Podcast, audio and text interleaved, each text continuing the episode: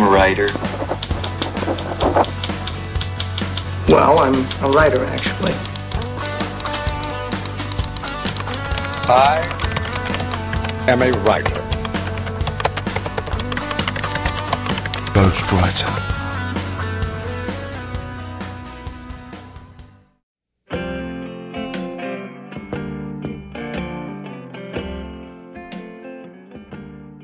Saudações literárias, queridos ouvintes. Eu sou Ricardo Erdi e esse é o podcast Ghostwriter.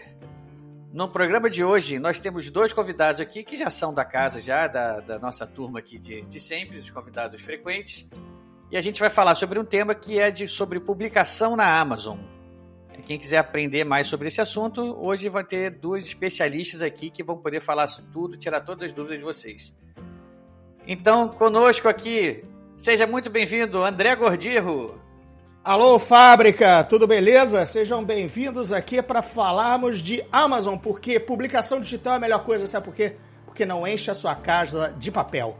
Vamos pro digital, que ele é o futuro. Chega de papel, para de derrubar a árvore, chega de carregar peso nas costas, mete no Kindle e seja feliz na sua leitura. É isso aí, já chegou chutando a porta. E aqui, para completar nosso time de hoje aqui, também nosso nosso participante aqui dos mais frequentes, o nosso querido Luiz Eduardo Mata. Mata, seja bem-vindo mais uma vez. Saudações literárias aí a todos, Erdi, Gordirro, queridos ouvintes. Só quero corrigir uma coisa, eu não sou especialista em coisa nenhuma, e muito menos na, sobre Amazon. Eu sou um palpiteiro, eu vou me esforçar para dar o um, meu ponto de vista, sobretudo em relação à atuação da, da empresa no Brasil nos últimos anos, a, a minha visão, né?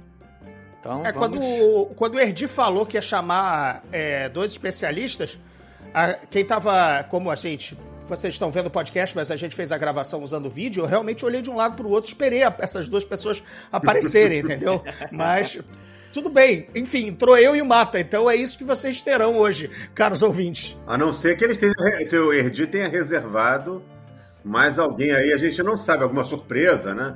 Aí vem o Jeff Bezos e, e mais alguém. A humildade, a humildade dos dois aí é, é demais, tá excessiva. Vamos fazer o seguinte, eu vou cortar aqui pros e-mails rápido. Depois dos e-mails você conta a história. Deixa pros e-mails que a gente já volta aqui.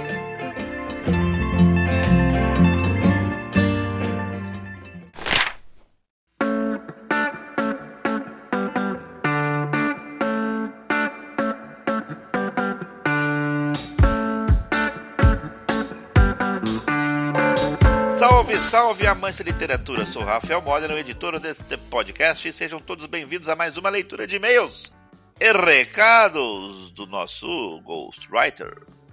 Ao meu lado, mesmo que a uns milhares de quilômetros de distância, Ricardo Ergi. Vamos lá, estou aqui na área mais uma vez, é, virtualmente ao seu lado, mas mantendo a distância social ainda. é, não tem como fugir a isso. Bom, hoje nós temos dois e-mails para ler, seu Ricardo, então vamos começar os nossos trabalhos? Posso começar então? Claro, vai contigo aí. Então vamos lá, eu tava doido para ler e-mail aqui do pessoal. O episódio que a gente fez com o Pedro teve uma boa repercussão. A gente não recebeu só e-mails, a gente também recebeu é, comentários em Twitter, em, em Telegram, em, em, eu recebi também WhatsApp de pessoas que elogiaram. Fiquei muito satisfeito com isso. Acho que a entrevista com o Pedro teve uma repercussão boa. Acho que ele merece. Tá fazendo um trabalho brilhante lá e a gente a gente percebeu que teve uma repercussão boa, uma boa mesmo. Então vamos lá, já que a gente recebeu oficialmente aqui alguns e-mails, vamos ler os e-mails. Vamos lá, primeiro e-mail então. Prezada equipe do Ghostwriter, gostaria de parabenizar seu podcast pela brilhante entrevista com o editor Pedro Almeida.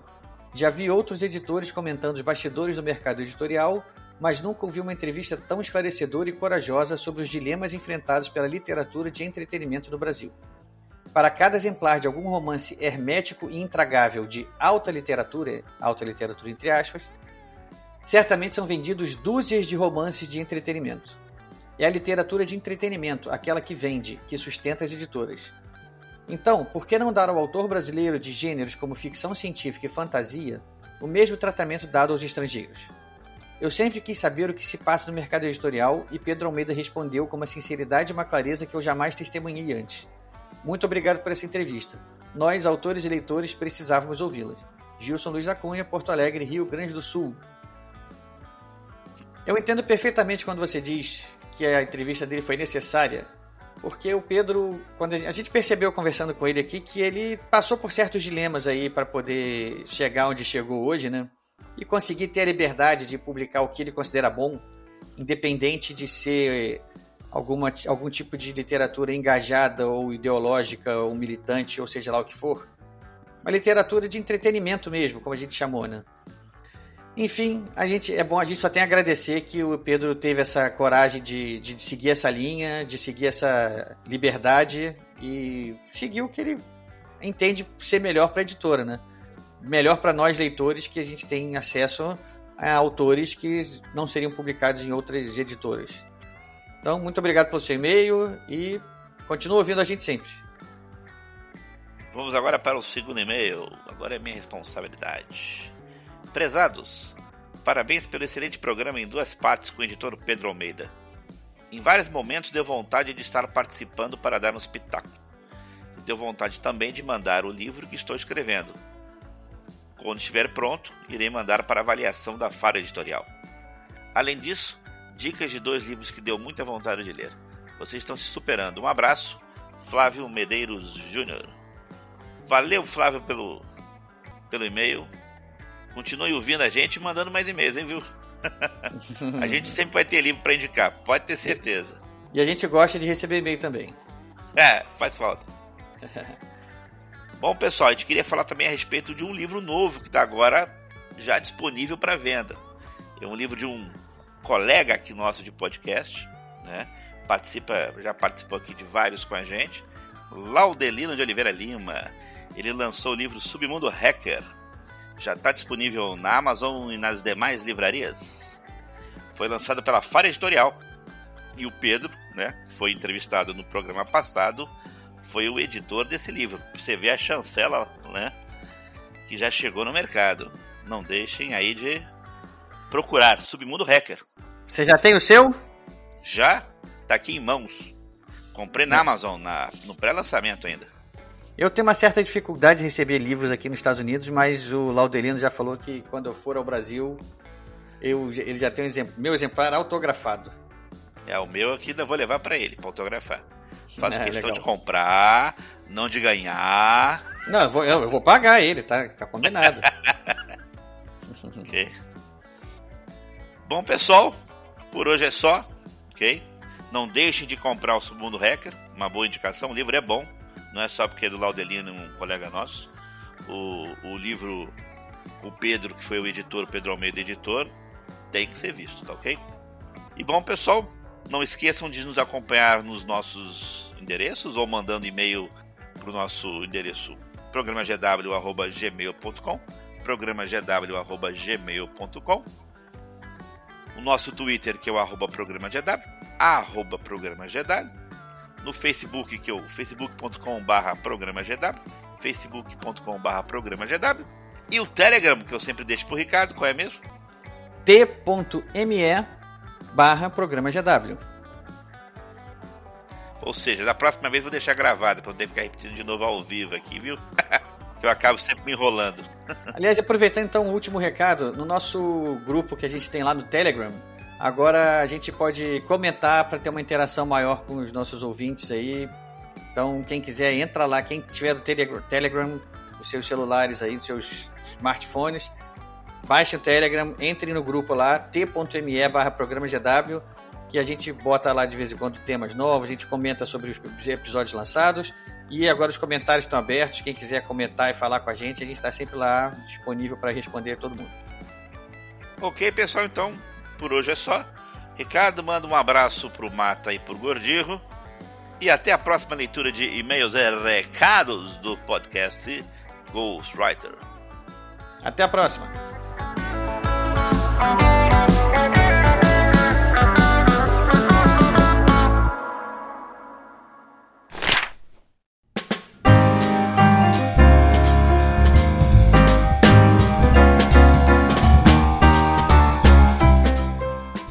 Isso, pessoal. Voltando aqui agora, eu tinha interrompido o Gordinho lá antes de a gente ler os e-mails aqui. O Gordinho ia contar uma história. Então vamos começar logo com a história.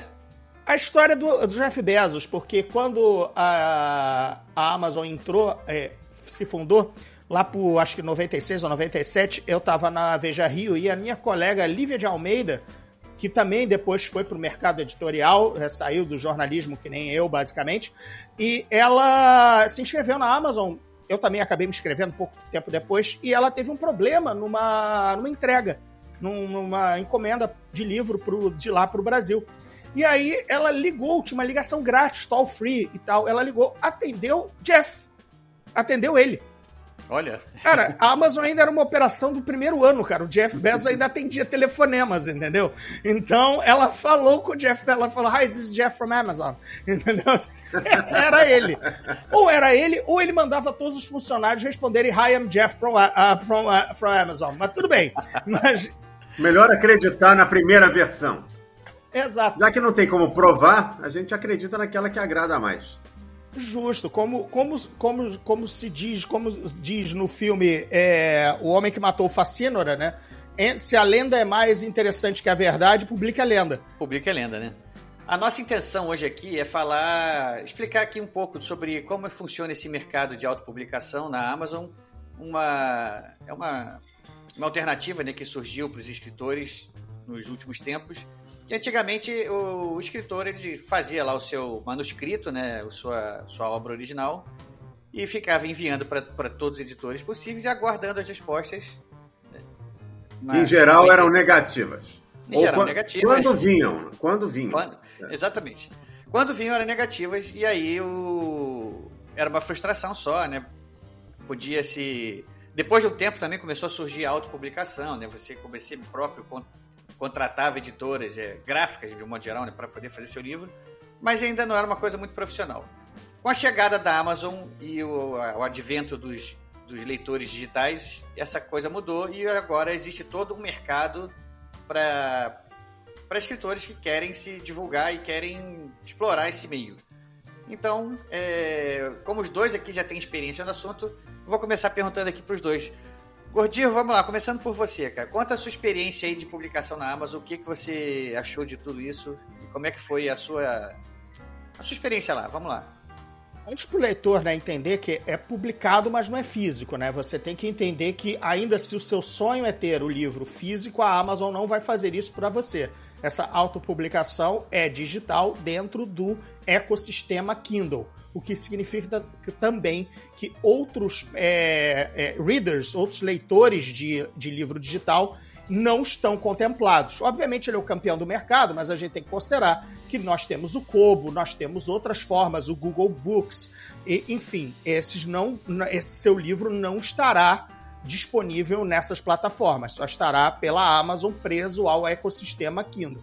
Então é uma autopublicação com muitos asteriscos aí beleza, considerado isso, como eu cheguei à autopublicação na uhum. Amazon? Eu já tinha dois livros publicados fisicamente, da forma tradicional, pela editora Rocco, é a minha série de fantasia Lendas de Baldúria, Os Portões do Inferno, o primeiro volume, e O Despertar dos Dragões, o segundo. Muito, muito bons, bem. muito bons livros. E vem aí um terceiro, não vem? Vem o um terceiro agora, tá, já tô nesse, na gravação desse podcast, é, troquei e-mails com a minha agente e com a editora falando sobre a capa, então, segundo semestre, estamos aí. Muito Oba. bem. Obrigado. Já pode adiantar colegas. o título já, não? Não, não, não. Não, ainda não está dentro da estratégia de marketing. Não está dentro da estratégia. Ele não, ele não pensou no título ainda, Eu já falei. Entreguei sem título. Eu já falei que tem que ter alguma palavra que termine em ons, porque tem os portões do inferno e o despertar dos dragões. Tem que ter um ons aí de novo. tem que ter uma pequena rima. Mas parando o jabá, a minha agente, que é a Alessandra da autoria, ela era, ela é agente também, é, é agente Amazon, agente, é, enfim, agente oficial Amazon para para lançar livros autopublicados dos seus dos seus agenciados, certo? Claro que todo mundo pode lançar um livro pela Amazon sozinho, é só seguir lá as duas ou três páginas de de, de, de, de texto lá, de, de, de, manual, de tutorial, arrumar uma capinha e pronto e tal, e tá, tá feito. No caso dela, ela tem, a Amazon tem um selo de prestígio, que é o White Glove, que ela disponibiliza para os agentes nacionais e internacionais que ofereçam para publicar. Na verdade, você só vai ter um, um, um impulsionamento maior dentro da, da, da, livraria Amazon, ok? Tipo, como é da casa, digamos assim, como eu tenho essa, essa chancela, é, você aparece melhor nas, nas, nas, nos, nos, nos spams, ok? Você, a, a, a, o algoritmo mostra mais o seu livro como recomendado. Muito bem. Então, ela, me, ela virou para mim e disse assim: André, você tem alguma coisa aí que você pode publicar na, no White Glove? Eu disse: beleza. Vou fazer um livro dentro da minha série, mas que é dentro fora. Porque eu, tô dentro da série pela Rocco.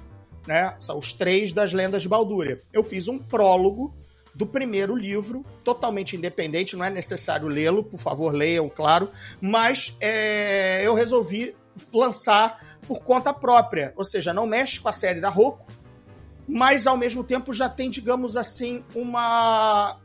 Eu já tenho uma, uma gama de leitores, né? Eu já tenho leitores da série. Então não era um livro do nada. Agora eu vou escrever sobre, sei lá, espionagem.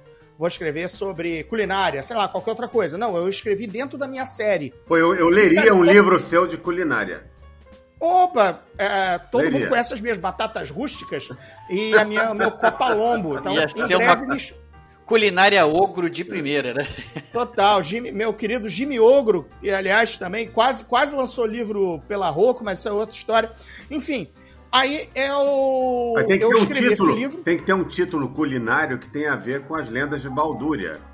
Ah, tipo... Ah, com certeza os salsões no forno, né? Que tem ons, né? Fazer uma, uns feijões. Aquela, aquela, colocando batatas, cara, enfim. mas aí eu Desculpem aí as piadas infames, mas vocês sabem como eu sou, né? Essa, essa é a graça do podcast. É. É, e agora, o que é interessante para o autor publicado pela Amazon? O, re, o contrato de direitos autorais. Isso não, não é só, no meu caso, que fui para esse selo de prestígio White Glove, como quem for apenas abrir agora o tutorial de autopublicação e meter é, o seu livro lá. Numa determinada faixa de preço que a Amazon sugere, é, 70% dos royalties vão para você. Isso é um absurdo, isso é fora do mercado. O leitor que ainda não sabe ou não, não tem como saber, é, a maioria do nosso corte, nossa, nossa, o nosso quinhão do que é publicado fica entre 10% e 15%. Nós que somos autores, é, desculpe, eu que sou autor bem pequeno. Hum, obviamente, o Paulo Coelho é, e outros não entregam 10%, 15%. Por favor, é, Laurentino, etc. A negociação é outra. Bem pesado, galera que vende um milhão, tal coisa. Mas, meu caso é o tradicional: 10 a 15% do preço de capa vai para mim. No livro físico. Agora, na autopublicação Amazon, dependendo da faixa de preço que você escolhe, aí você tem 70%, retém 70% dos direitos autorais. Isso é muito interessante. É difícil quem não tenha uma série ou é um autor novo vender os seus livros? Com certeza, né? Porque afinal você vai ser mais um na multidão. Eu fui malandro porque eu já era um autor com uma, com uma base de leitores estabelecida no mundo físico real e lancei dentro da minha série, ou seja, eu tinha um ardil, né, uma isca para as pessoas irem atrás deste livro digital e aí sim eu ter acesso a esse direito autoral mais robusto. Agora eu pergunto para o Mata, é, como é que é essa tua experiência? Você também já autopublicou que nem eu? Você foi pela via tradicional? Foi pela tua editora? Foi pela tua agente? Como é que você fez? Não, eu publiquei, quer dizer, eu não. Eu, eu, bom, como é que eu posso começar isso? Esse é um assunto complicado para mim. Eu, quando surgiu o, o, Kindle ali por volta de 2007, se eu não me engano, foi naquela época. Me lembro que o mercado foi tomado por uma euforia enorme. Eu escrevia uns artigos na época, digestivo cultural, e o pessoal lá é, exaltou muito a chegada do, do Kindle e outros amigos também. Outros já tinham assim uma visão um pouco mais cética. E eu havia uma discussão naquele momento. Essa era uma coisa generalizada, né? não era só no onde eu circulava, de que o livro digital acabaria com o livro impresso. Eu, eu achava essa premissa muito radical e eu não acreditava muito nisso, pelo menos não a médio prazo. A longo prazo você não tem como prever coisa nenhuma. Né? Muito, muito, muito arriscado. Mas a, a curto, médio prazo, eu não via possibilidade do livro impresso sequer perder força por causa do livro digital. Eu achava que o livro impresso poderia perder força por outras, por outras questões. Poderia perder força é, pelos nossos problemas crônicos de leitura no Brasil. Por pirataria, uma... né? Visto que já é mais uma, mais, um, mais uma plataforma digital, agora oficial, né? Quer dizer, ficava mais fácil ainda, digamos, piratear um livro. Não que não seja, né? Mas, enfim. É, né? também. Um... Também, mas, mas era mais assim uma questão de desaparecer o suporte de leitura, é, do, da, da, leitura do, do, livro impresso. Então já previam que o direito autoral acabaria em 2020, que o, as livrarias iriam desaparecer completamente, como, como estava acontecendo na época com as lojas de discos. As cidades tinham um monte de lojas de discos, aí de repente praticamente todas desaparecem uma atrás da outra, por causa do advento do MP3, na época dominava né, esse ambiente digital da música havia uma comparação muito grande entre o livro e o CD, né? ignorando o fato de que o, o, livro tem uma história muito maior, né? o livro é um suporte muito mais antigo, muito mais disseminado na sociedade. O CD era um suporte que tinha na época como um suporte mais popular, talvez ali uns 20 anos. Uhum. Estou falando de 2007, né? Sim, quando surgiu sim, o, o, o Kindle.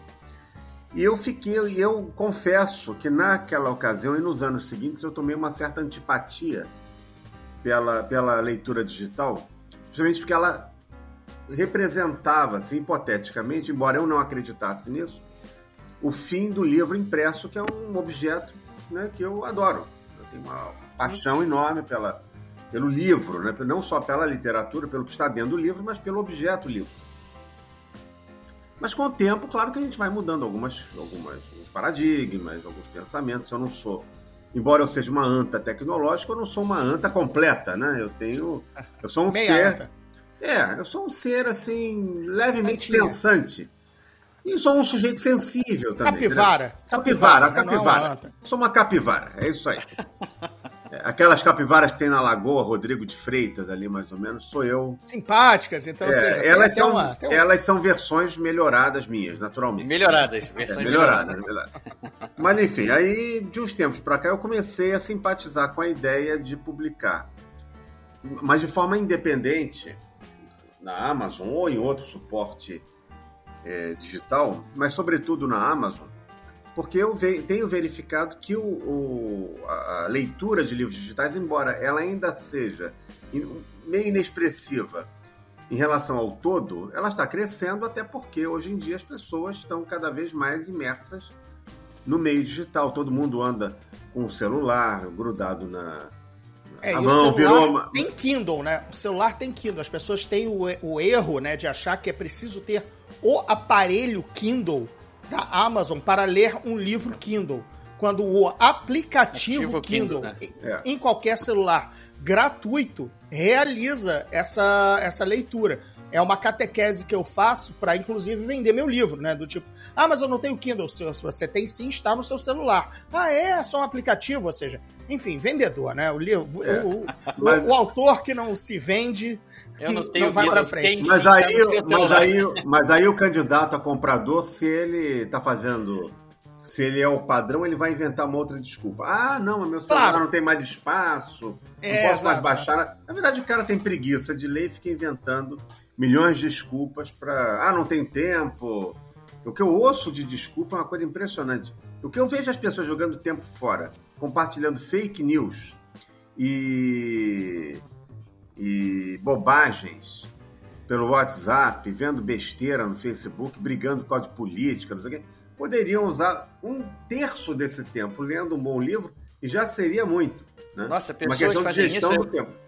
Pessoas fazem não, isso, brigam não, por política na internet? Não, não é. gente que a gente conheça. Naturalmente, nós só conhecemos pessoas civilizadas, enfim, né? Mas tem muita gente por aí que fica brigando por causa de política, que eu acho um absurdo, que os políticos, na primeira oportunidade, vão se dar as mãos, aqueles inimigos de hoje, vão se dar as mãos, vão dar aquele abraço, assim, de amigos de toda a vida, em nome dos interesses, e fica todo mundo ali, os defensores ficam chupando o dedo, como sempre foi, né? E não vai deixar de ser. Mas não vamos entrar nesse assunto, não, porque é muito indigesto. A gente está aqui conversando sobre coisas elevadas, que é literatura. Vamos manter o foco aí na Amazon. Vamos Mas aí, só para só concluir meu pensamento, então hoje eu tenho pensado em entrar nesse mercado. Eu tive alguns livros digitais, livros, livros impressos, foram lançados na versão impressa, e que foram posteriormente colocados à venda como e-books, com resultados bem frustrantes em, na comparação do impresso com o digital. Quer dizer, eu, eu, eu não sei quantos livros eu já vendi, mas deve estar em torno de 500 mil até hoje. É, é um best-seller, né? É um best-seller. Não, não, não, não, não. não. são, são, são, são números de... invejáveis. São 17 livros, né? Então você tem que dividir isso. E teve vendas para governo, essas coisas todas. Mas, a, mas além disso, é, mas aí em comparação a isso, os, os, os digitais têm uma venda que não chega, eu acho que não chega a três dígitos. Eu acho. Foram vendas muito irrisórias. Até hoje, mas é o que eu estou te falando, as coisas mudam. Então, uma coisa que me anima muito é a perspectiva.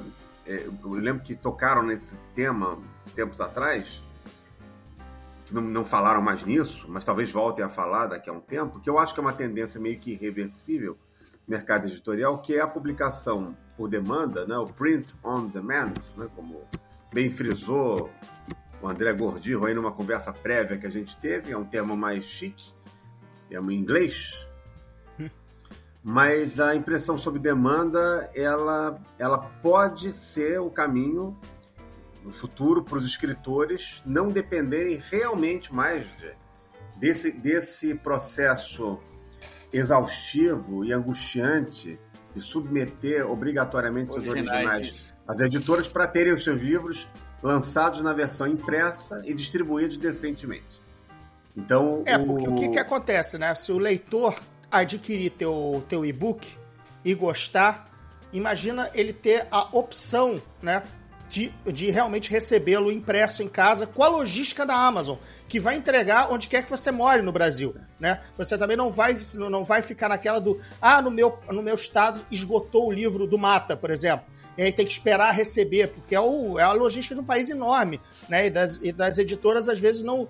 Algumas, alguns rincões do Brasil não, não terem nem livrarias boas para isso, né? Às vezes não tem então, nem você... livraria nenhuma. Não tem não livraria. Tem livraria. É. Então, Verdade. beleza, vamos dizer, li o livro do Mata, é, peguei o novo dele no, no, no, no e-book, com preço bacana.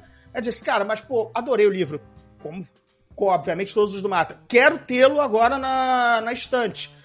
Aperta o print on demand e vai chegar uma a impressão sob encomenda e vai chegar uma cópia bonitona, como ele pensou que ela existiria física para ele, né, pra, na sua casa. Isso, isso, é importante frisar o que você acabou de falar, porque a primeira vez que eu ouvi falar em print on demand, eu falei, mas é um absurdo, eu não vou imprimir um livro aqui em casa para eu ter o livro físico. Cadê capa? Cadê tudo? Na verdade, não é isso.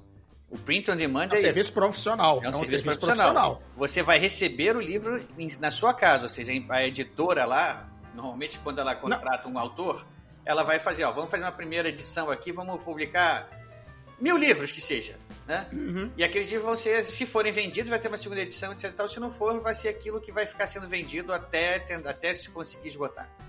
No caso, quando você vem um print on demand, o que você vai receber é justamente isso. É um livro desses que teria sido impresso pela editora. Né? Não é o que o pessoal pode intuitivamente achar que vai imprimir na sua impressora de casa. Não é isso. Não, e, e pelo contrário. O bacana é, por exemplo, você, é você poder pedir, é, escolher ser sommelier de capa. Quero com capa dura, vem com capa dura. Quer com capa mole, vem, quer, quer tamanho pocket, vem pocket. Quero papel é, jornalzão, vem. Cara, se você tiver essa, essa gama, é, o futuro tá feito. O futuro tá feito e tremei editoras, entendeu? É, a é, Amazon eu... parece que já faz isso, desculpa interromper. Não, só para dar um adendo, ela já faz isso nos Estados Unidos acho que em outros países. Inclusive, é possível comprar livros é, é, e-books brasileiros. Eu acho que é, não, não tenho certeza, tenho que confirmar isso, mas me parece que sim. E-books brasileiros na, e pedir a versão impressa, só que eles são impressos nos Estados Unidos. Então uhum. ele fica caro porque ele, é, ele é, o preço, é precificado em dólar e tem todo o, acho que o, o, frete para cá. cá. e demora para chegar. Leva, leva, parece que um, dois meses, uma coisa assim. Isso muito Até. É. Depois você procura saber sobre isso, que eles têm isso aí. Agora, aí nos Estados Unidos. Mas uhum. aqui no Brasil teriam que fazer uma, um sistema similar para atender o país, até pela questão do câmbio e, da, e, da, e, da, e do frete, não só o custo, mas do tempo para você receber o livro. Parece são dois é... problemas. Deixa eu, deixa eu fazer uma coisa aqui. Vamos, vamos virar essa página aqui agora, que eu quero fazer uma outra pergunta aqui. Não, eu tinha algo a dizer, que eu levantei a minha mãozinha eu ali e você cagou. Eu vi, só, eu só vi, eu só vi a sua mãozinha levantada agora. Uma coisa que eu queria deixar clara para o ouvinte do, do Ghostwriter é que nós temos dois casos de, de, de, autores aqui. Eu vou trazer um terceiro, que é de uma amiga minha, que não, não, não foi convidada para o podcast, mas é porque é atarefadíssima. E, mas só que eu já conversei, já fiz podcast, já fiz live com ela falando disso, que é a FML Pepper. A Pepper é um caso raro no mercado nacional em que é, ela tem os direitos dos livros dela para Amazon diferentes dos, dos mesmos livros para as editoras que ela tem. Ela tem um contrato híbrido. Deixa eu explicar para o ouvinte o que, que é o nosso contrato, é, pelo menos o meu e acho que talvez o do Mata também. Quem gerencia os no, as nossas, é, o nosso livro, quando, por exemplo, o meu livro está na Roku, todos os suportes de outras mídias é a Roku que negocia e eu continuo recebendo o mesmo direito autoral.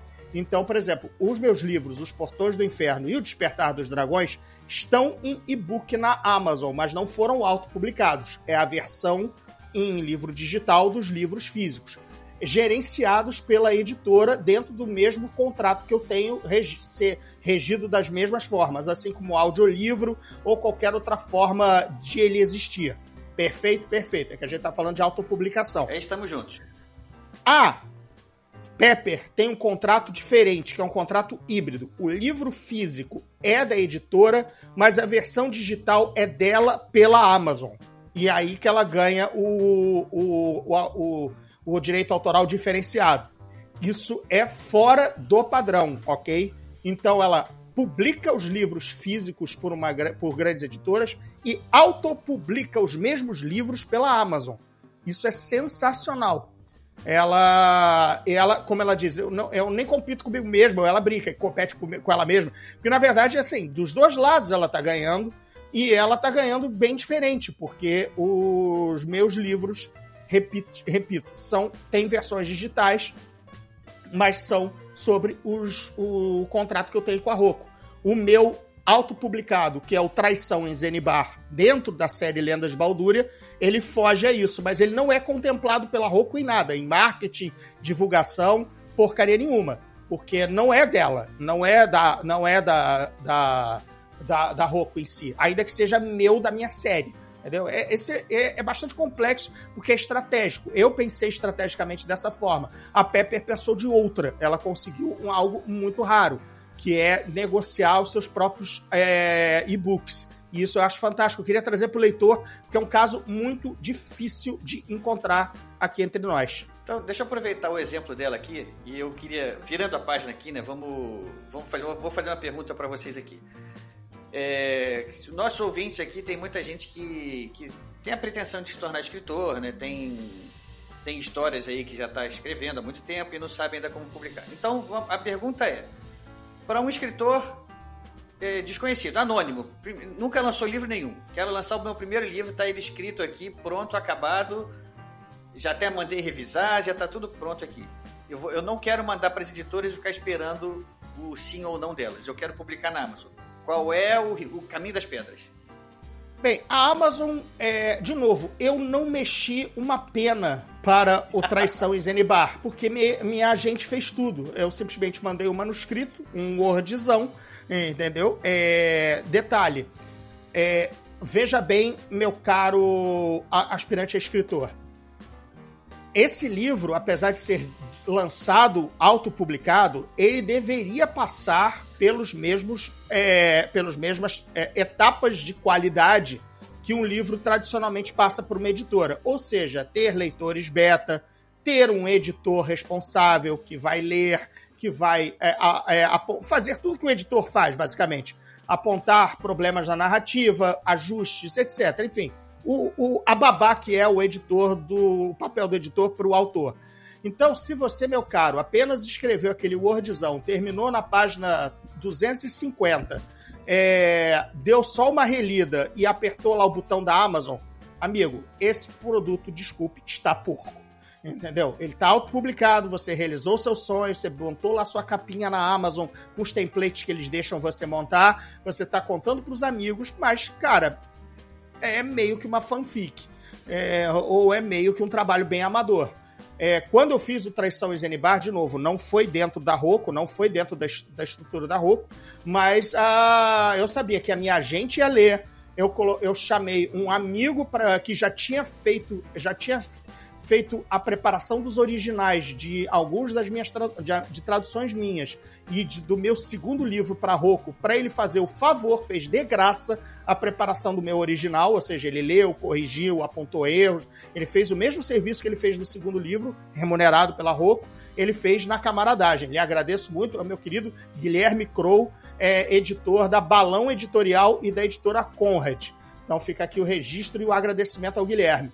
Então ele fez esse trabalho. A minha agente também leu. E eu ainda arrumei um capista. Não ia pegar template da Amazon, arrumei um capista para fazer a capa para mim. Outro camarada que fez, o Daniel de Almeida, fez de graça para mim por ser meu fã, o meu amigo. Muito obrigado ao Daniel. Então eu me juntei, de, eu, eu fiz todos os processos como, essa, como se essa autopublicação fosse de fato um livro profissional. Aliás, ele é entendeu? Então eu fico aqui a dica para quem vai apenas jogar o seu Word lá, esperar a Amazon converter em e-book e colocar um template para não fazer isso. Respeitar o processo criativo de um livro, pelo menos uma revisão de, uma, de um segundo par de olhos. Não estou aqui pedindo para ter é, é, preparação técnica, super capa, mas, amigo, revise, arrume um revisor, tem muitos na internet, muita gente bacana é, para você encontrar no, nesse, em grupos de Facebook, em, em, circulando em Bienal, você encontra algum profissional que faça isso por você. Mata, você tem alguma coisa aí para acrescentar também, Mata? Vamos Tenho, ver. não, concordo totalmente. Né? O, o, a preparação de um livro é um processo que dá trabalho, é um processo complexo e deve ser levado a sério Vamos colocar assim, o processo de publicação de um livro, ele pode ser tão profissional quanto você queira ou tão amador quanto você queira, né? Obviamente, obviamente o, o, amadorismo é chegar lá, terminei de escrever, entrei na Amazon, cumpri as etapas lá do, do tutorial deles, apertei o botão, tá publicado lá. Esse seria o mais amador possível. O mais profissional possível seria como o Gordinho falou, né? Vamos contratar um capista, vamos contratar um revisor, é, vamos fazer a coisa de, de um, de, como é que vou dizer, mais próxima que seria de um livro sair, que sair, seria lançado para uma editora mesmo, né? É, porque o que nós estamos você falando. Você é a sua editora nesse momento, você é, o seu, você é a sua editora, não é? Você não é o seu editor, né? O editor tem que, por favor, arrume essa pessoa. Mas no final das contas, você é, é o dono do produto, né? É, mas aí nós estamos falando só de uma questão de, de facilidade de, de publicação, no fim das contas. Em vez de mandar o original para editoras, você vai você mesmo fazer a, vai publicar seu livro. Mas aí é, isso não quer dizer que esse livro não, como o Gordirro é, falou, não deva passar por todas as etapas para deixá-lo com o melhor acabamento possível.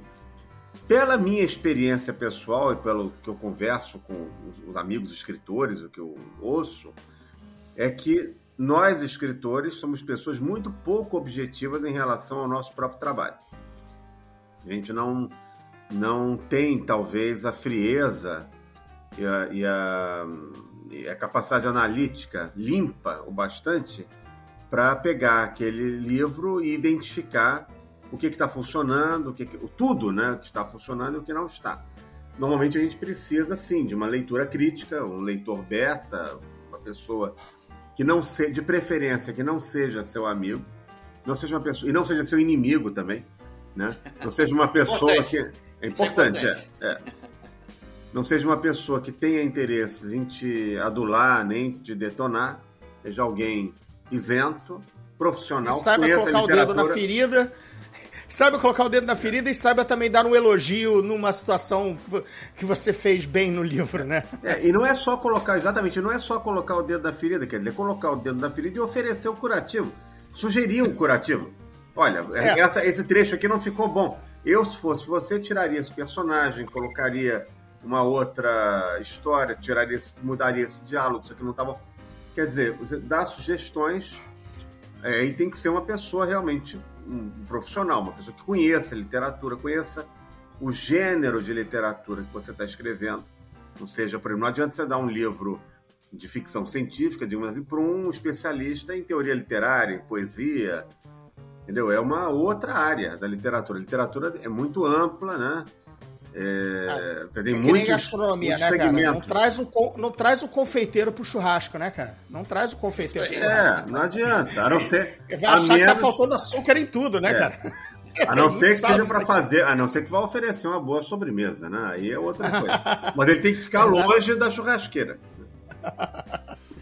E aí, depois disso feito, o, o- aí sim começar a tomar todas as providências da preparação do livro, né? Diagramação, a revisão é, ortográfica, revisão de vírgulas e pontuação de modo geral, acentos, né? O- nem todo mundo, mesmo os melhores escritores, muitas vezes não são, eh, não dominam ah, todas as regras ortográficas da língua portuguesa. É normal.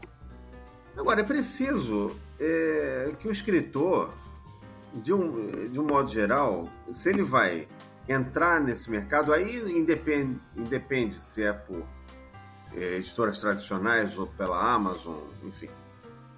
Ele precisa ter humildade suficiente para aceitar as sugestões, aceitar essas, essa- esses pitacos que vão, no fim das contas, ajudá-lo a melhorar não só aquele livro, mas vão, na prática, orientá-lo até na, na redação de futuros livros.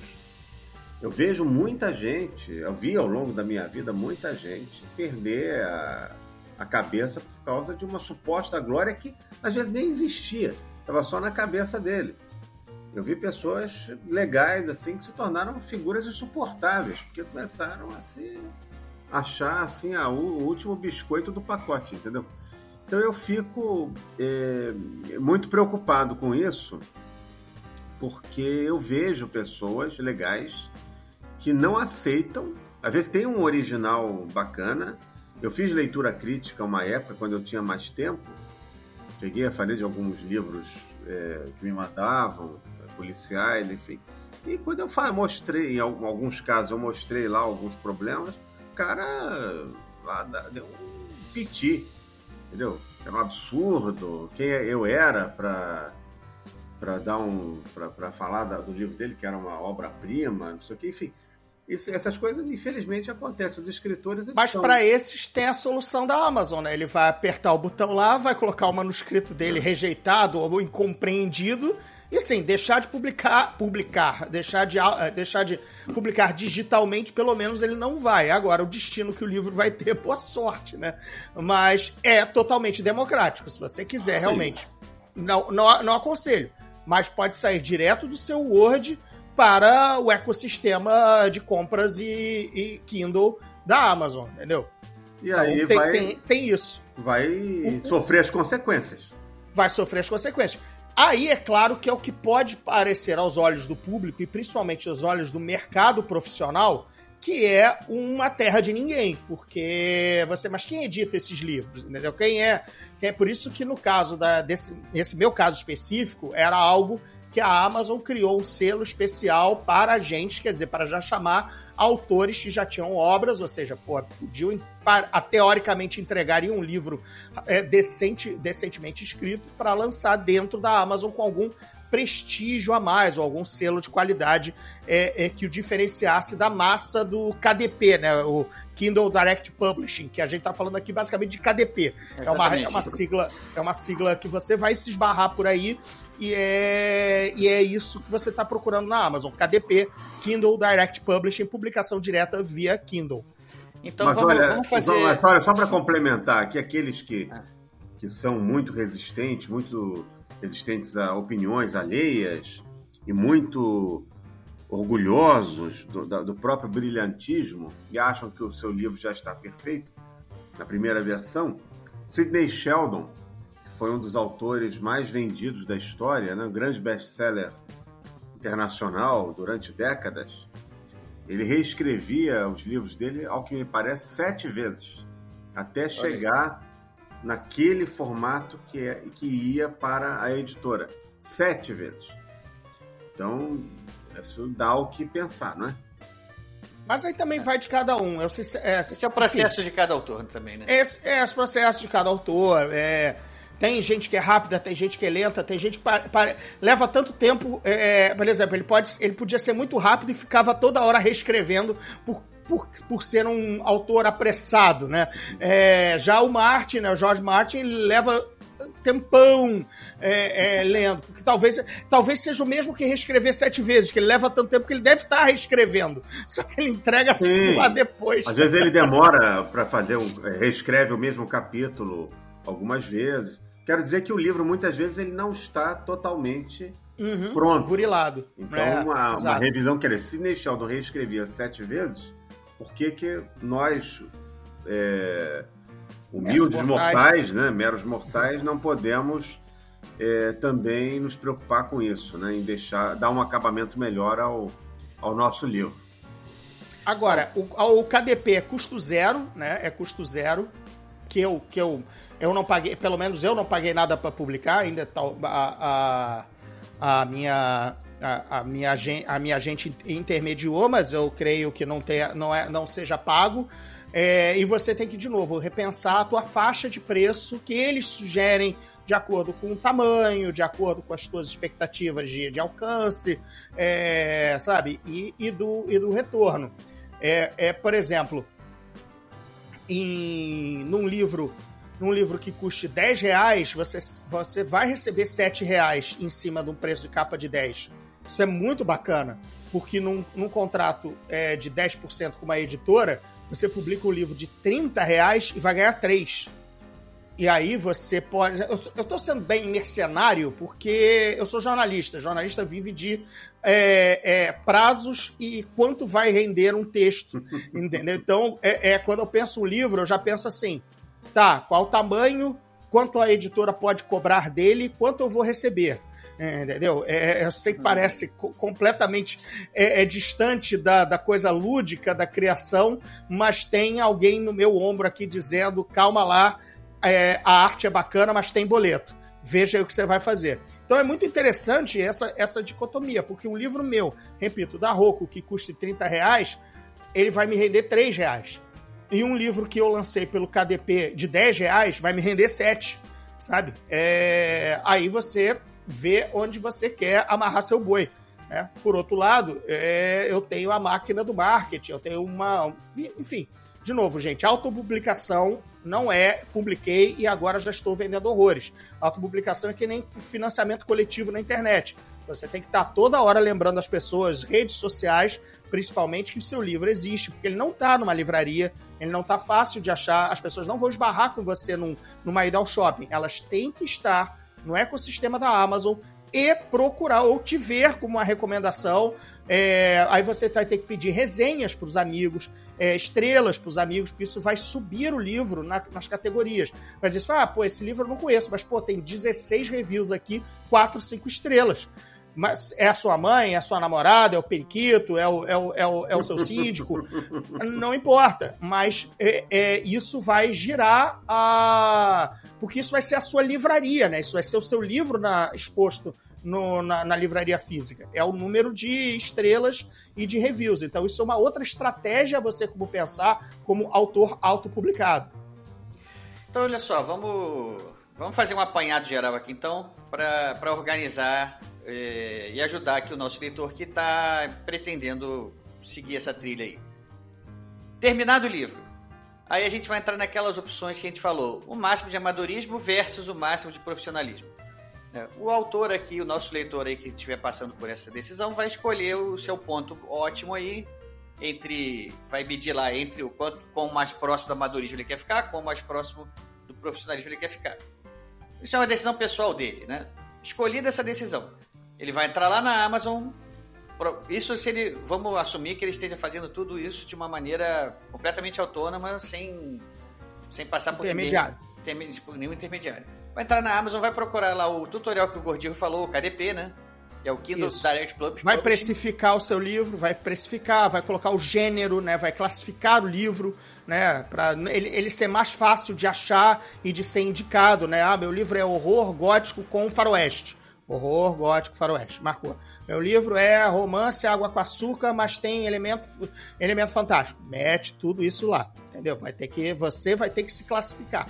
E que é bom, é bom fazer isso porque aí você vai, vai encontrar o seu público-alvo, né? Porque se colocando do lado do leitor, quando você está buscando um livro, você vai procurar esses filtros também, né? E se você botar esses filtros e o seu livro não aparecer, é, é, é frustrante, você nunca vai achar o seu público-alvo. Bom, mas feito isso, você vai chegar a algum momento, vai estar lá o publicar, você vai clicar no botão e o livro vai magicamente aparecer lá na loja da Amazon. E aí é você agora, divulgação é por sua conta, né? Como o Gordirro também falou, Vá, comece agora a sua divulgação em redes sociais, chame a família, é, peça para os amigos fazerem os reviews. E é assim que vai, ser, vai começar a carreira.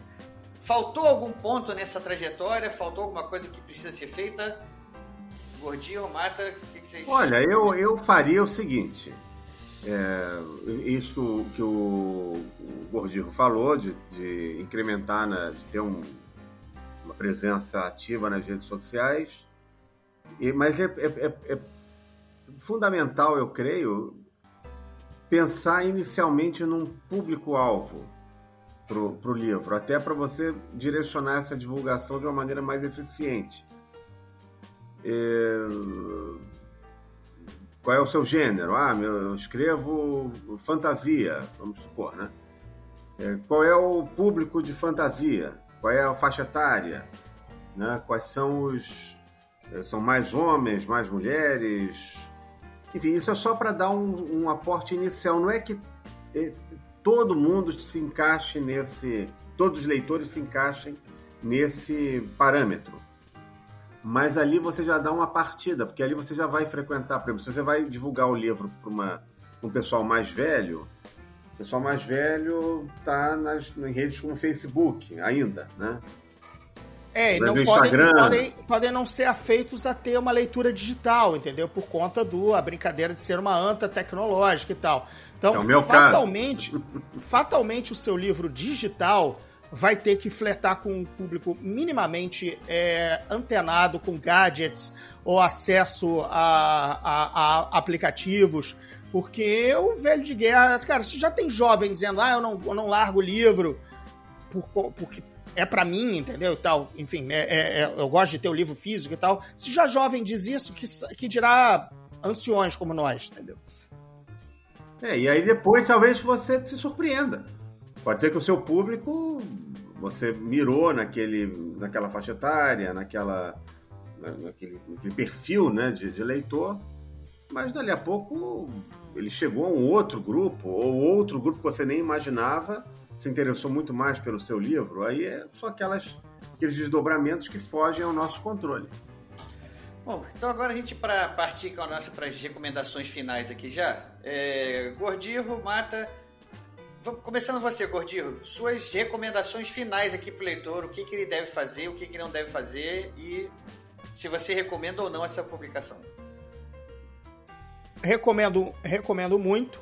Lembrando que você ainda é, você não é um autor publicado fisicamente, tá? O mercado pode não te reconhecer sequer como autor publicado, se isso é o seu grande ego que você precisa é, é, é, é ostentar. É, o mercado não vai te reconhecer porque o negócio é tão democrático que qualquer um pode lançar. Então não é, não tem esse super aval aí, tá? Então fica aí, coloque seu ego em xeque. Se você apenas quer realmente colocar a sua história para o mundo, é, beleza. Se você tem problemas com ego e, e tal, é, fica um alerta aí. Eu não vou repetir, acho que todas as coisas que eu falei, mas essa eu acho que eu não tinha dito.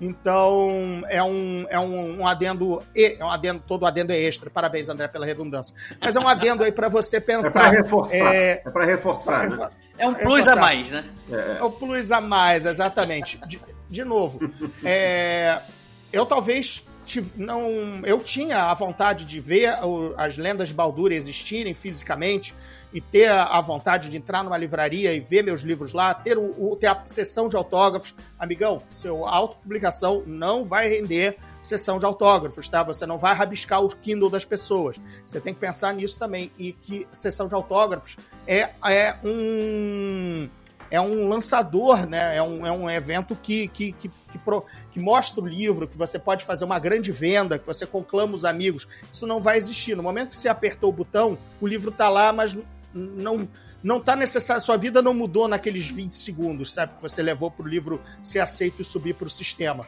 Ao contrário que quem é autor publicado e sabe o que é uma sessão de autógrafos com os amigos, com os fãs, com os fãs de uma série e tal, é, que alimenta a alma do artista, porque, enfim, a maioria é vaidosa, eu sou, e outros não, não devem esconder isso, os que escondem estão mentindo.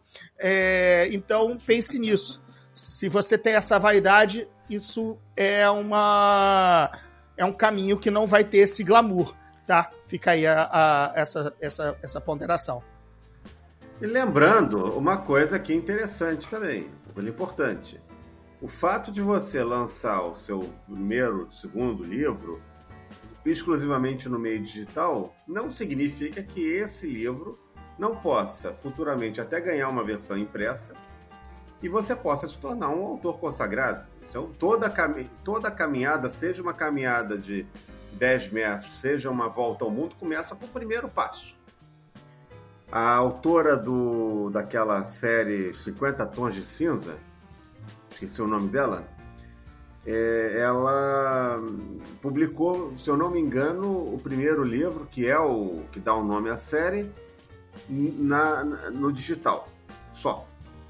Na verdade, ela lançou como uma fanfic de Crepúsculo que ela foi alterando. Ou seja, ela, ela bebeu da fonte de uma outra série como fanfic, que é uma outra questão, uma outro gênero literário, é, é, remodificou a ponto de, de não enfim, ela não podia publicar uma história de outro autor, né? Então ela, ela trocou tudo, trocou os nomes, trocou as situações e aí sim fez o digital. Olha só, foi ainda a coisa foi ainda mais crítica, né? Foi uma fanfic foi. que se tornou um, best-seller mundial. Então uma coisa, é, é, então a gente sempre tem que pensar o seguinte: é, ah, eu estou publicando meu primeiro livro aqui, eu quero ser um autor é, publicado, quero publicar no, no impresso, eh, quero ser respeitado né, pelo, pelos meus pares ou pelo mercado, isso pode acontecer. O fato de você estar publicando seus primeiros livros no digital não quer dizer que no, num, num, num outro momento você não possa ter esse prestígio para conquistar, né? fazer essa transição, ter esse prestígio alcançado. Aí vai depender Eu muito tenho... do esforço também, de, e de, de saber enxergar as oportunidades. É, eu, Tem um exemplo nacional, cara. Posso fazer o um exemplo nacional aqui na, na edição? Vai lá. Temos um exemplo nacional de autor que, inclusive, vai ter aqui um gancho aqui com o nosso amigo Laudelino, um dos, um dos, um dos sócio-atletas aqui do Ghostwriter, mas que é o Marcos Barcelos. Marcos Barcelos é um autor de horror. Ele começou com autopublicação no Watchpad, outra plataforma, tá? Ele escreveu um livro, o livro dele, a, a, a na, oh, meu Deus, na Rua de Darrington, agora, agora ele vai me matar por esquecer o nome completo do livro dele. Um, um livro absolutamente assustador, assustador de bom. É, ele lançou pelo Wattpad, vendeu a beça, virou embaixador do Wattpad e isso fez com que ele fosse descoberto pela Faro Editorial e contratado para lançar o livro agora físico. Ou seja, a empreitada de autopublicação gerou a publicação física e a consagração. Tanto é que ele está na, na, continuação do é, Horror na Colina de Darrington. É, ele está na, na continuação do Horror da, da, da Colina de Darrington.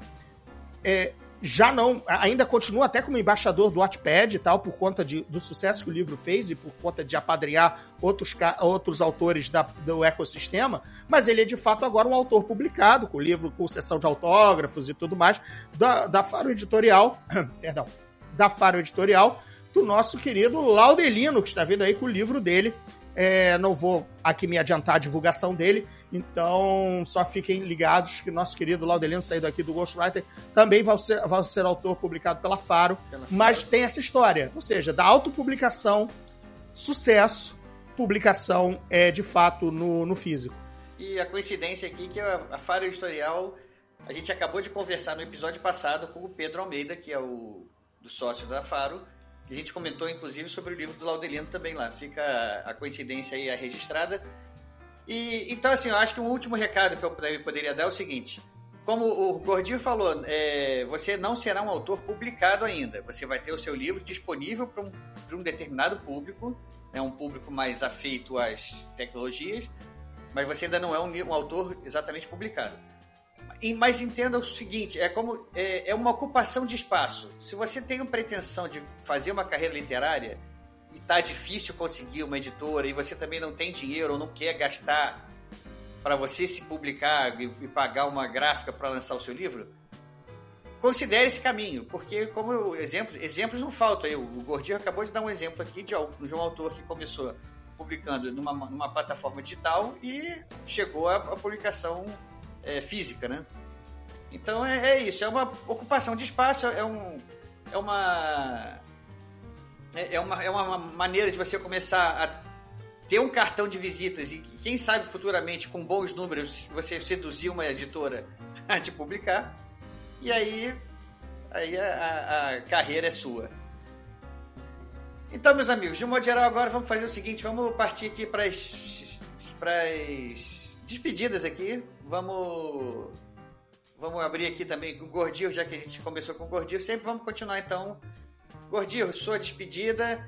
Vamos lá, você pode jabá, fazer todo o seu jabá e. É tão longo que eu vou tornar ele o mais sucinto possível. Meus caros. Mas peraí, peraí, peraí. Do... Tem a pergunta de sempre. Tem o seu, ah. Faça o seu jabá e nos diga que livro você está lendo no momento.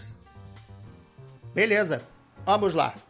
Vou começar pelo livro, que é sempre mais interessante que o jabá. Ah, não, eu vou dar o jabá pro cara ouvir o jabá para saber o livro, porque aí você oferece o que o povo quer saber no final, entendeu? Olha esperto. Meus Aqui, amigo, aqui é o marketing, auto, auto propaganda é a alma do negócio. Vamos lá, meus queridos. Alô, fábrica, estou no arroba Gordirro, Instagram e Twitter bastante ativo. Vocês me encontram na twitch.tv barra Gordirro, fazendo lives diárias jogando RPG ao vivo na, na Twitch, jogando também um videogame e batendo papo com leitores. Tem horas que a gente para para ali, tem muito leitor das lendas de Baldura que aparece lá. Então aí, visto. Agora, se você não quer me ouvir nem me ver, que é muito, muito salutar da sua parte, é, me evite. Me procure nas palavras. Eu estou nas livrarias na forma de Os Portões do Inferno e O Despertar dos Dragões. E na Amazon eu tenho um conto chamado Um Chamado do Inferno, esse é grátis para o Kindle e, a, e Traição em Zenibar, esse o livro que está à venda apenas autopublicado pelo Kindle. E agora, o livro que eu estou lendo agora é o livro que eu estou traduzindo, que já saiu no Brasil, é, mas vai sair com nova tradução. Chama-se Horns. Acho que saiu, deu origem ao filme Amaldiçoados. Não sei se o, primeiro, o livro também saiu assim com esse nome, mas enfim, é Horns do Joe Hill filho do Stephen King, que já é o meu quarto livro do Joe Hill que eu traduzo. Tá uma delícia, ele sempre me surpreende, para mim ele tá melhorando a cada livro. Então, é o livro que eu tô lendo. Eu basicamente, cara, basicamente eu tô lendo o livro que eu estou traduzindo. Mas eu dou uma dica de livro que eu já li e acabou de sair pela editora Aleph, que é o Red Shirts, que é um livro de comédia de ficção científica, um, um gênero difícil de fazer e que o John Scalzi faz mostrar que é facílimo. Um livro que eu passei vergonha no metrô lendo, rindo alto. Tá? Boa. Vergonha. No Kindle, eu tava com a versão gringa. Repete o nome aí, então. Red Shirts. Não saiu com tradução. É, não saiu com tradução o texto, o título, então é Red Shirts do John Scalzi. Eu li no meu Kindle, olha só, porque como falei, abaixo o livro físico, chega dessa porcaria. É, tô sempre com o meu Kindle na, no, no, no, no, bolso da, no bolso cargo da bermuda, estamos no Rio de Janeiro. Então é isso, gente. Muito obrigado, Gordirro. É, então o pessoal já sabe como encontrar o Gordirro para lê-los e ouvi-lo. Tá, tem todas as informações aí. Agradeço. Mata, agora está contigo. Seus jabás, seus livros atuais. Faça sua despedida. Bom, primeiro quero agradecer aí mais uma conversa, né, que no Ghostwriter é sempre um, uma alegria muito grande. Eu quero dizer também que eu pretendo, como eu falei aqui, acho que acho que eu falei isso no início aqui da nossa conversa, começar também a publicar mais no digital. Esse agora nessa década que hora se inicia, né? Se diz em boa literatura. É, eu começo a fazer isso. Preciso de tempo, Hoje em dia eu ando com pouco tempo livre, que além das minhas atividades literárias, eu tenho com a Denise, minha mulher, um bistrô aqui em Florianópolis, onde nós estamos morando no momento, e uma pequena empresa no Brasil consome muito tempo e energia dos, das pessoas que querem levá-la adiante, e além, além do mais, nós estamos ainda passando por uma pandemia, quer dizer, as pequenas empresas foram as que sofreram mais. Então tivemos uma luta extra, né? Foi quase os portões do inferno. Mas não chegou a tanto, que a gente conseguiu dar a volta por cima, ainda bem. É, eu, eu, por causa disso, eu confesso que eu ando. Desculpem. Eu ando um pouco relapso com as minhas redes sociais. Tenho lá o meu Instagram, que eu acho, que eu não sei se é Luiz Eduardo Mata, tudo junto, ou Luiz.eduardo.mata, é um dos dois. Mata com dois T's. Facebook, acho que é a mesma coisa. É, Twitter, meu Twitter está abandonado. Coitado, lá está completamente esquecido. Eu pretendo depois retomar também, preciso de mais tempo. E. Livro que você está lendo? E meu site, meu site é o www.lemata, mata com dois t's.com. Ele está atualizadinho lá com as últimas novidades. Meu último, meu lançamento agora esse ano, Detetive Cecília e a Área de Sombra. É o terceiro volume da coleção Detetive Cecília, que é uma coleção infanto-juvenil, policial. Está fazendo muito sucesso. O primeiro livro saiu em 2017 e já estou começando a escrever o quarto livro, que parece que vai sair já no ano que vem. É, tem que entregar até setembro. Os livros que eu estou lendo agora, no momento, eu, eu, terminei de ler O Processo, do Kafka. Reler, né? Eu tinha lido muitos anos atrás. Me impactou, confesso que dessa vez me impactou menos do que a primeira vez que eu li, porque é um livro que não dá para competir. Kafka não é páreo para a realidade brasileira. Você abre um jornal brasileiro, aqueles absurdos, meio surrealistas que são típicos, são característicos da narrativa do Kafka, não só do processo, um pinto perto de qualquer edição da, do noticiário político do Brasil. Então não, não foi impactante como eu esperava que seria, porque às vezes você lê mais velho, relê mais velho um livro que você leu na sua juventude e aquele livro é muito mais claro, porque você observa ali uma. É, você vê assim, é, situações, enxerga com mais nitidez situações que passaram batido quando você era jovem, que você não, ainda não tinha maturidade para contextualizar aquilo. E nesse caso foi uma leitura muito boa, né? Kafka é sempre ótima, mas não, não, não, teve, não me deu aquele impacto que eu sofri quando eu li ali aos 20 e poucos anos. E o Brasil já era complicado naquela época. Né? Estou é, lendo também, estou relendo também Iracema, José de Alencar. Eu gosto muito do José de Alencar, um escritor Olha. fantástico assim.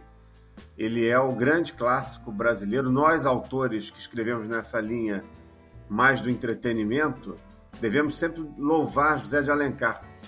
É o escritor que foi precursor, eu, eu creio, desse, desse caminho no Brasil, mas por questões alheias à vontade dele, que vieram posteriormente, a literatura dele ficou meio que em segundo plano. Ele não é tão valorizado como deveria ser, porque logo depois vieram outras correntes literárias, né? é, que, de algum modo, é, diminuíram um pouco o papel do romantismo e da obra dele no cenário da literatura brasileira, mas é um escritor muito bom. Os livros dele são movimentados, são cheios de tensão, de intrigas, de situações comuns aos melhores folhetins. E são livros que prendem realmente a atenção. Existe o problema da linguagem, que a linguagem mudou, né, do século XIX para cá, mas eu já tenho uma certa familiaridade com a literatura dele, então isso acaba não sendo um problema, pelo contrário, é até bonito você ler aquela o texto dele, é um texto bem trabalhado, às vezes meio floreado, mas mesmo assim ele é ele tem um caráter épico, né? A abertura do livro Guarani é uma das coisas mais lindas que já foram escritas na literatura brasileira. Ele, aquilo realmente é uma é a abertura de uma ópera. Logo tempos depois, o Carlos Gomes fez a ópera O Guarani, compôs no Guarani, que é uma obra monumental. Né? Todo brasileiro deveria assistir aquela ópera, é fantástica. E, o, e a abertura do Guarani, o Zé de Alencar descrevendo a grandeza da Mata Atlântica, assim, mas de uma forma grandiosa, magnífica. Ou quem é, deve ter lido, né, o Guarani ao fazer a Terra-média, né? É verdade, pois é, é, exatamente. Descobrimos uma inspiração insuspeita de Tolkien. É, olha aí, olha aí, tinha pensou? um Hobbit lá. Olha, não duvido, porque o Guarani foi traduzido no mundo todo. O Carlos Gomes descobriu o Guarani em Milão, ele estava morando na Itália, com traduções é, piratas do Guarani para o italiano. Isso em 1870. Isso era, isso era o mercado em qualquer. As é. coisas não mudam. A gente falou de, de, de, publicação digital, em que, por exemplo, o arquivo pode ser. a segurança do arquivo pode ser quebrada e o livro pode ser distribuído até de forma pirateada, pirata mais fácil. Amigo, em Milão, 1960, tinha tradução pirata, entendeu? Aqui, aqui o pessoal fica traduzindo mangá. Né, direto do, do, antes do mangá sair, porque já tem gente que entende de japonês e traduz, enquanto nenhuma editora nacional ainda lança. E a gente, pô, que absurdo, amigo isso aí é. José de Alencar, né, pô? José de Alencar foi prateado. Pô, José de Alencar época. foi prateado. Deixa o mangá também, entendeu? e eu terminei também de ler o Harlan Coben, Menino do Bosque. Ah, novo aí, thriller dele. Eu gostei, assim, não foi o melhor dele que eu li. Realmente aquilo que a gente tinha conversado sobre a Hester Kripstein, né? Foi o nosso ouvinte Guilherme, Guilherme que mandou pra gente uma, um e-mail, ele mandou pedindo para alguém que lesse Harlan Coben se manifestar porque ele estava revoltado com a descaracterização que ele chamou dessa personagem aí. Mas ele tem razão. Ele, ele, tem razão.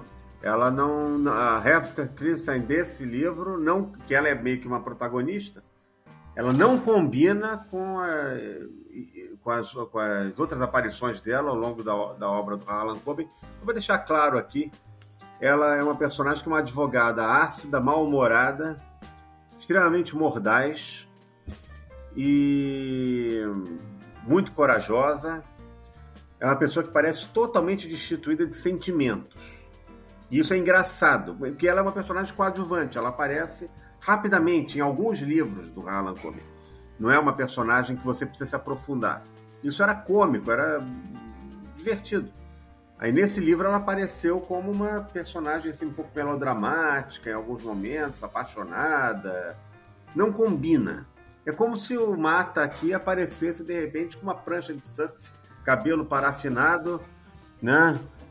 Olha, e falando você aquelas tá... frases cheias de vogais. Você está iludindo o leitor, o ouvinte do podcast, porque o ouvinte não é um telespectador. Então gente só está ouvindo sua voz. Ele pode estar fazendo essa imagem, já há muito tempo. E de repente você tá surpreendendo o cara, dizendo, pô, mas peraí, o Mata não é surfistão cabeludo? Pô, que isso? Não, mas, é, mas um dos papéis da literatura não é esse, não é de surpreender, de chocar. É, exato. Né? Livro Reparação, tema aqui, hein? Tema, esse é o tema.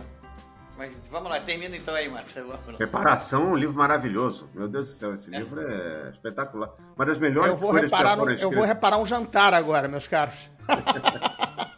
Ah, eu também. Bom, então, Mata, finalize para poder finalizar aqui também a minha despedida.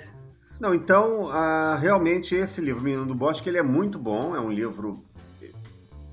É um Harlan Coben, quer dizer, é um livro feito com cuidado, com critério, com planejamento, uma obra toda bem amarrada, tensa, leitura fluida, entendeu? Não tem como fugir disso. Mas, para quem lê os livros em que a Hester Crimson aparece, realmente rolou ali um leve anticlímax, mas não chegou a atrapalhar a leitura, não. Incomodou um pouco, eu confesso, eu concordo com o. Como é que é o nome dele? Guilherme? É, Guilherme. Guilherme, isso. Concordo com ele que rolou um anticlímax ali. Mas uh, o livro eu recomendo. Esses três livros que eu mencionei aqui, recomendo muito.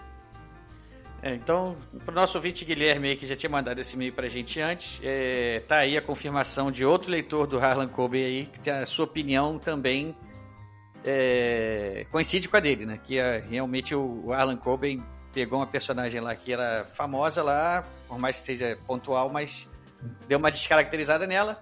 Mas ela é dele, ele faz o que ele quiser com ela e você, leitor, continue lendo ele ou não. Decisão sua.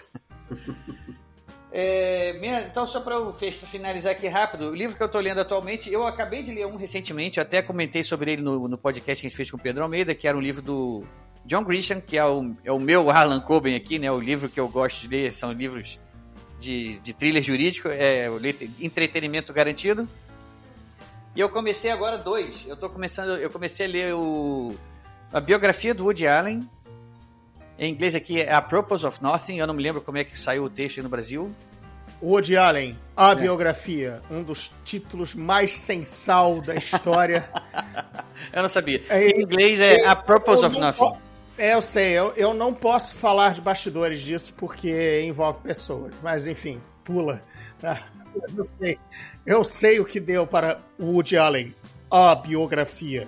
Parece o Cid Moreira acompanha o livro quando você vai na livraria com, a, comprar, entendeu?